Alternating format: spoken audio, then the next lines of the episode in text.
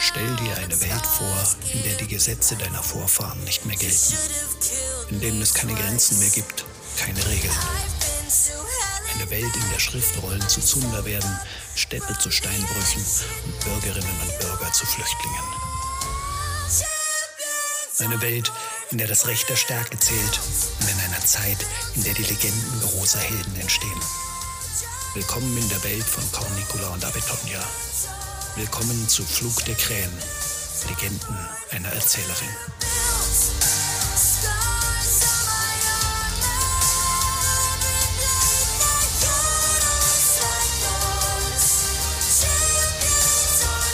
Anno Domini 468 irgendwo in den Weiten des Norikums am ersten Tag des Septembers. Völlige Stille umhüllte mich.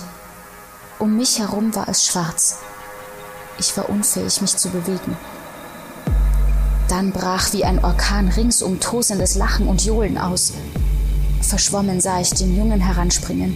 Ich spürte, wie die Pranke wieder meine Schulter packte, mich beiseite zog. Dumpf nahm ich den Schlag der Faust wahr, den den Angreifer niederwarf. Lass sie, japste er. Ach so, jetzt ist es also doch eine Frau, oder wie? Sie ist doch ein Kind. Ja, stimmt. Er drehte mich um. Stimmt genau. Und da dachtest du, das frischeste Stück der Beute behältst du heimlich für dich, was? Weil du weißt, dass du sie in einem echten Wettstreit niemals gewinnen könntest? Er machte einen Schritt nach vorne, schubste mich mit, stellte seinen Stiefel dem Unterlegenen auf die Brust.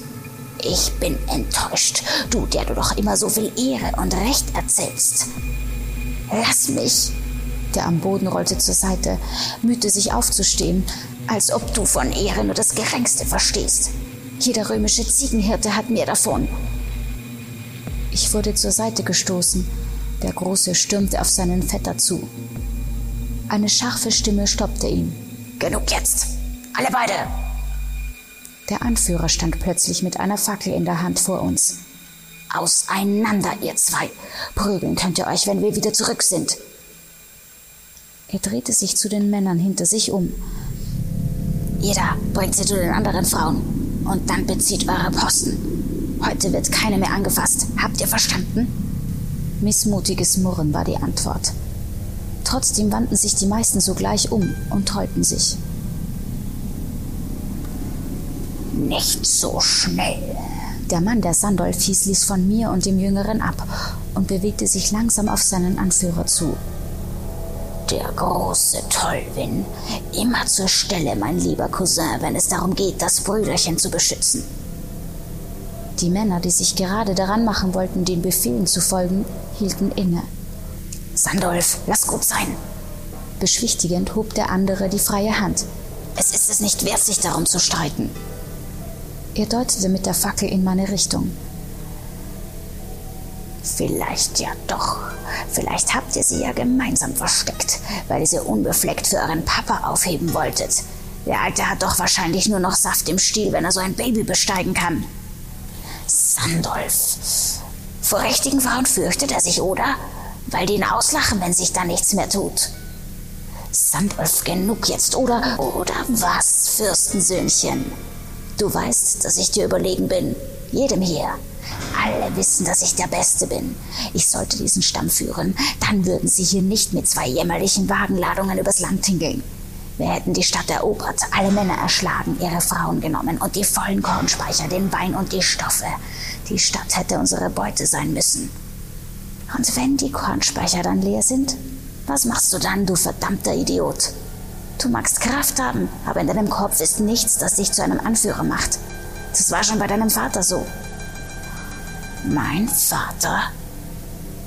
Mit einem Mal hielt er sein Schwert in der Hand und stürzte auf seinen Vetter los. Mit der Fackel wehrte der den Schlag ab, duckte sich. Sandolfs Knie traf seinen Kiefer, sein Kopf wurde nach oben gerissen. Ein Knacken. Tollwin! Sein junger Bruder sprang auf. Tollwin! Er ging neben dem leblosen Körper zu Boden. Euer Vater hat meinen Feige von hinten erschlagen lassen. Nur so wurde er unser Fürst. Und noch nicht einmal selbst hatte er dazu den Mut. Tolwin, Tolwin, nein, er atmet nicht. Mein Bruder, nein. Sandolf hat meinen Bruder getötet, den ältesten eures Fürsten.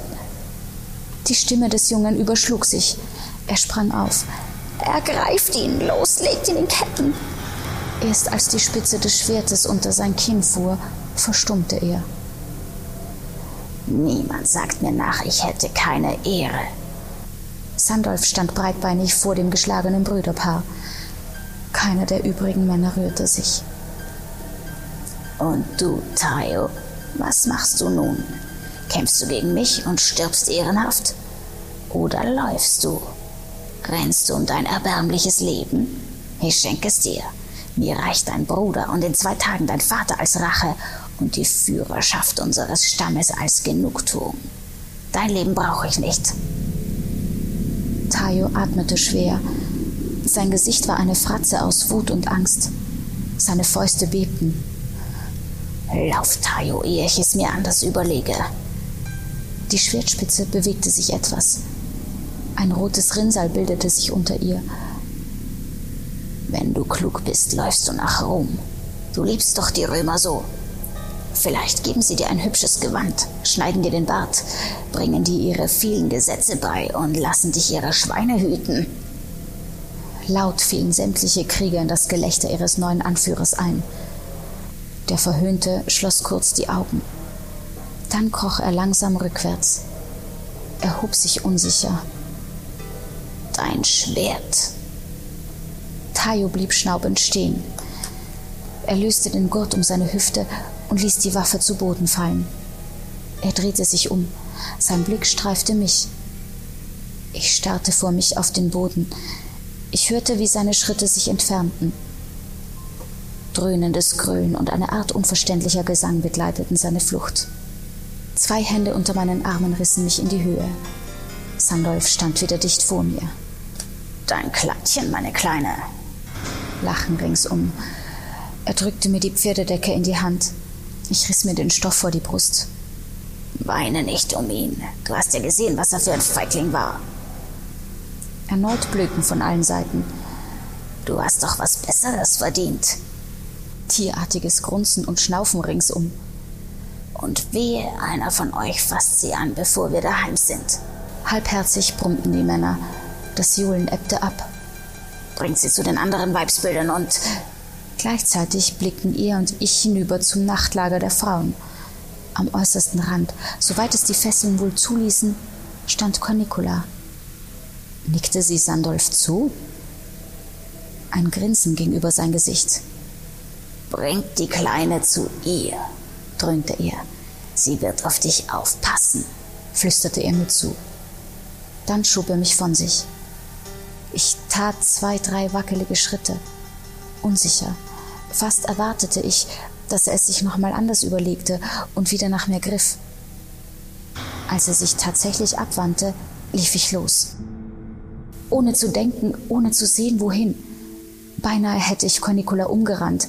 Ich stolperte, sie trat zur Seite, griff meine Hand.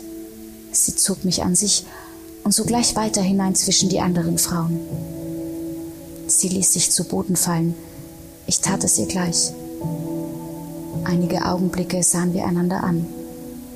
Sie wartete, bis ich aufhörte zu zittern, ließ mich zu Atem kommen. Schweigend hockten wir da. Krampfhaft klammerte ich mich an der Decke fest. Schließlich wagte ich aufzuschauen. Ein Lächeln huschte über ihr Gesicht. Ich bin Cornicula. Sieht so aus, als seist du jetzt meine Gefährtin. Ich nickte. Ich hab dich auf dem Marktplatz gesehen. Wie von fern klang meine Stimme.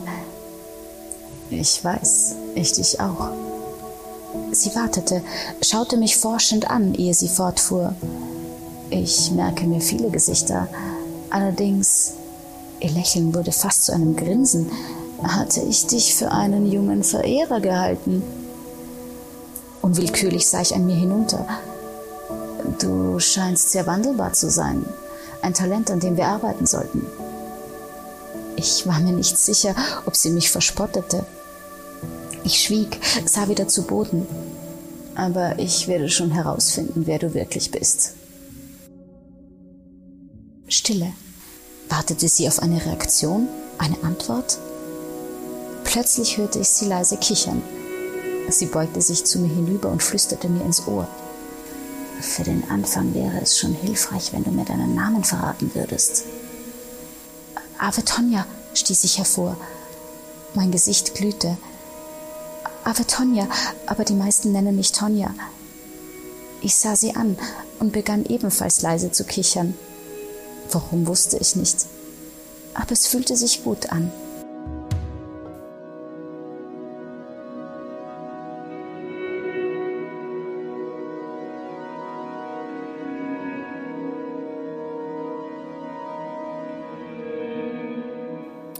Nicola erzählt. Was brauchst du?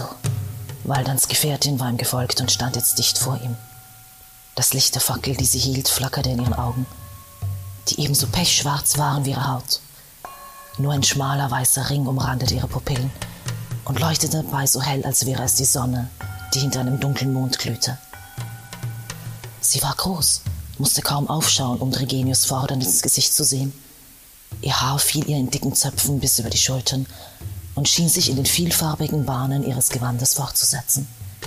Sie hielt einen fein geschnitzten Stab in der einen Hand, die andere steckte in einem Leinenbeutel, den sie um die Hüfte gebunden trug. Wie ist dein Name? entgegnete er nach einer kurzen Weile. Was interessiert er dich? Sie legte den Kopf schief, ihre Miene erlaubte ihm nicht, ihre Gedanken zu sehen. Ich werde dich rufen müssen, wenn ich deine Unterstützung brauche, oder? Er erlaubte sich ein leichtes Lächeln. Das wird nicht nötig sein. Ich weiche nicht von deiner Seite. Jetzt öffneten sich ihre wulstigen Lippen zu einem breiten Grinsen und ließen ihre Zähne wie Perlenketten funkeln. Aber wenn du später einmal davon berichtest, darfst du von der Königin Kefrin erzählen. Die Morgensonne.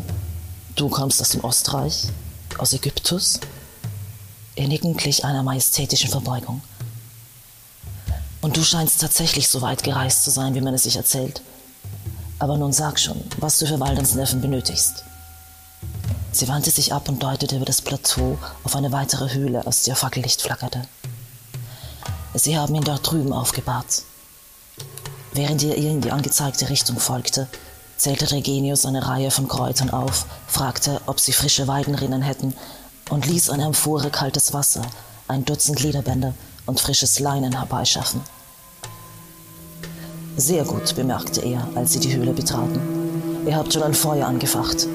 Nun sucht ein Schwert mit der breitesten Klinge, die ihr finden könnt.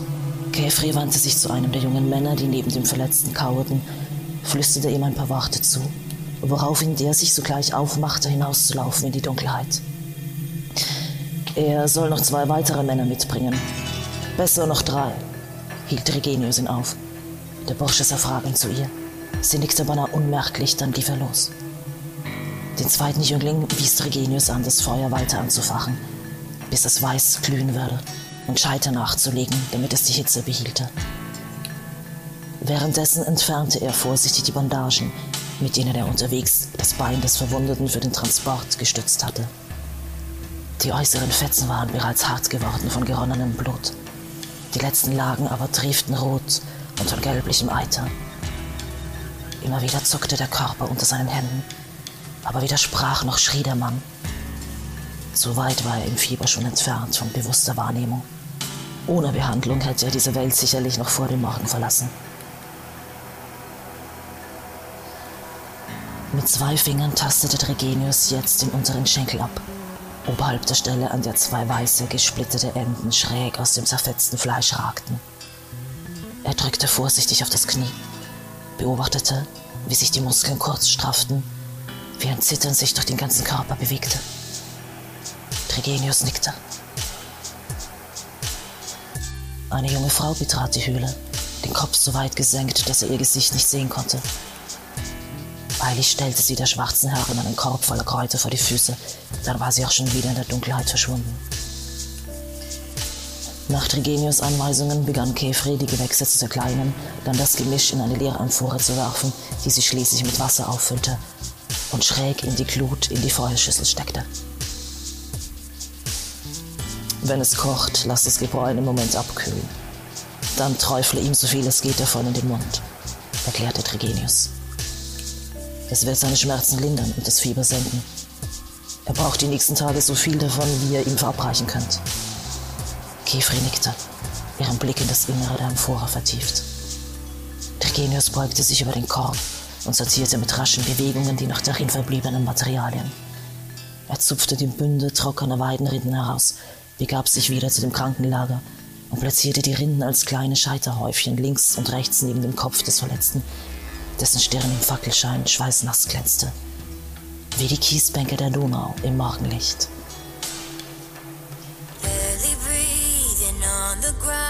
You body to be found, but scars give me life. You should have killed me twice. I've been to hell and back.